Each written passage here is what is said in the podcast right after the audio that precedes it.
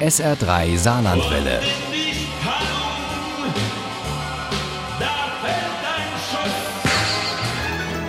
Der Krimi-Tipp. Im SA3 Krimi-Tipp machen wir heute eine Reise nach Leipzig. Die Stadt ist ja gerade das Mekka für Bücherwürmer und Leseratten aus vielen Ländern und bei denen stehen Krimis immer ganz hoch im Kurs. Hier gibt es Druck Frisches von Bestsellerautoren und solche von denen, die das noch werden möchten und auch können auch aus dem Saarland. SR3 Leseratte Uli Wagner präsentiert uns jetzt ein Leipziger Allerlei mit kriminell Gutem von der Buchmesse. So dunkel der Wald heißt ein Debütkrimi aus Österreich, der hier auf der Leipziger Buchmesse für einiges Aufsehen sorgt. Darin beschreibt Michaela Kastel, wie zwei junge Menschen, die offenbar schon als Kind tief in den Wald verschleppt wurden und dort mit ihrem Entführer und anderen Opfern, auch kleinen Kindern leben, sich nichts sehnlicher wünschen als die Freiheit und sich doch so sehr vor ihr fürchten. Bedrückend ergreift ergreifend und so toll geschrieben, dass man das Buch trotz aller Grausamkeit nicht aus der Hand legen will.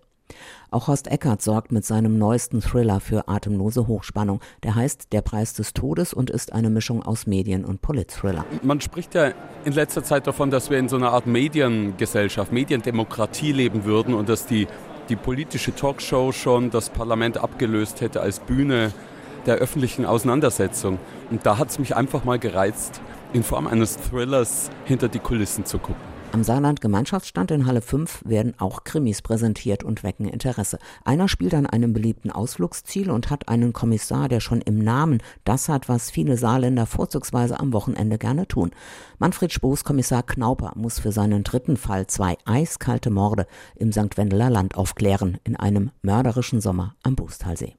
Rita Falk, die beliebte Krimi-Autorin aus Oberbayern, ist auch immer wieder gerne auf der Leipziger Buchmesse, auch wenn sie inzwischen so bekannt ist, dass sie es kaum noch pünktlich an ihren Stand schafft. Ich bin aktuell mit Kaiserschmarrn-Drama ähm, hier und das stelle ich jetzt hier vor. Das ist der neunte Fall für den Eberhofer Franz. Der spielt natürlich wieder in Niederkaltenkirchen und... Naja, ist einiges los diesmal. Und das nicht nur privat, obwohl das schon reichen tät, meint der Eberhofer. Nein, es gibt auch noch gleich zwei Leichen in der Provinz und da wird großes Geschütz aufgefahren. Ja, genau. Es gibt also eine Soko Niederkaltenkirchen. Da gibt es eben auch verschiedene kleine Streitereien und so. Der Saarländer Klaus Brabender hat hier in Leipzig aus seinem neuen Josch-Roman gelesen. Der heißt Gegenwind und ist gerade in der schwarzen Reihe der Edition Schaumberg erschienen. Spielt wieder in allen Ecken des Saarlandes an authentischen Schauplätzen mit vielen authentischen Personen. Und wie der Titel schon sagt, geht es darum, dass äh, Menschen über Windkraftanlagen unterschiedlicher Meinung sind und manchmal manchmal kommen da Reaktionen und Dinge bei raus, die